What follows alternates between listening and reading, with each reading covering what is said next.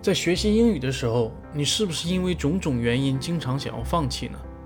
今天给大家带来一碗鸡汤，缓解一下压力。听完之后，让我们再出发。You will always want to quit. Written by Jon Westenberg. There's nothing you could ever do, nothing you could work on, no dream you could chase that would stop you from wanting to quit. Sooner or later, everyone wants to throw in a towel and walk away. You will always want to quit because you are not perfect. Wanting to quit doesn't make you a bad person, and it doesn't make you special. When you wake up in the morning and you think about how running your startup, or you think about writing, it's okay to wish you could just drop the ball in fact, I'll be worried if you are never experienced that. Wanting to quit is an incredibly human reaction.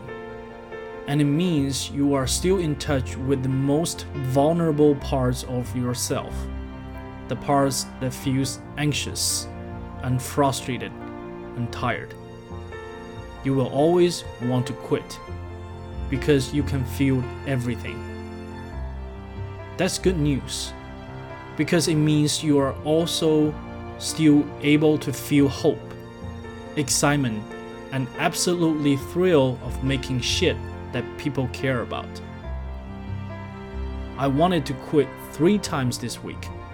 In fact, on Monday afternoon, I had absolutely decided to stop writing for good. I was set on it. And then I took a bath and drank some chai and ate an entire bowl of double chocolate ice cream, and I calmed down. You will always want to quit because you get lost in your own head and heart. Wanting to quit just means you still have doubts about yourself. That's a good thing. That means we can probably share a beer.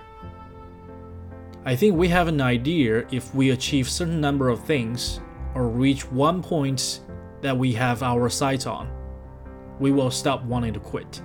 We'll be sold on what we are doing, and so investing in it that giving up won't even enter our consciousness. I don't believe that's true. I believe you always have a little part of you that dreams of quitting and walking away. If you ask people who are honest with themselves, they will bear that out. I'm sure every writer, every entrepreneur, every painter in the history of the world has wanted to quit, even at the height of their success. I've read all those articles about what the top 10 richest, smartest, sexiest, artist people in the world have in common. And I'm pretty sure most of those listicles are bullshit.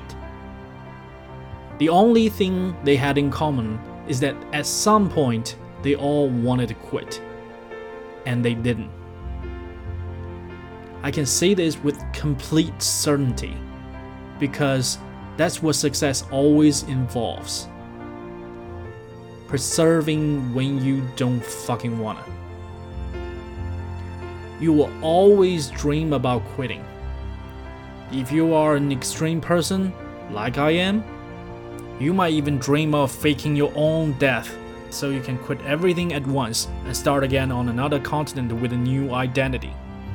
But wanting to quit doesn't mean anything cosmic, and it doesn't make you bad at what you do. It makes you human. I like humans. I hang out with a lot of them.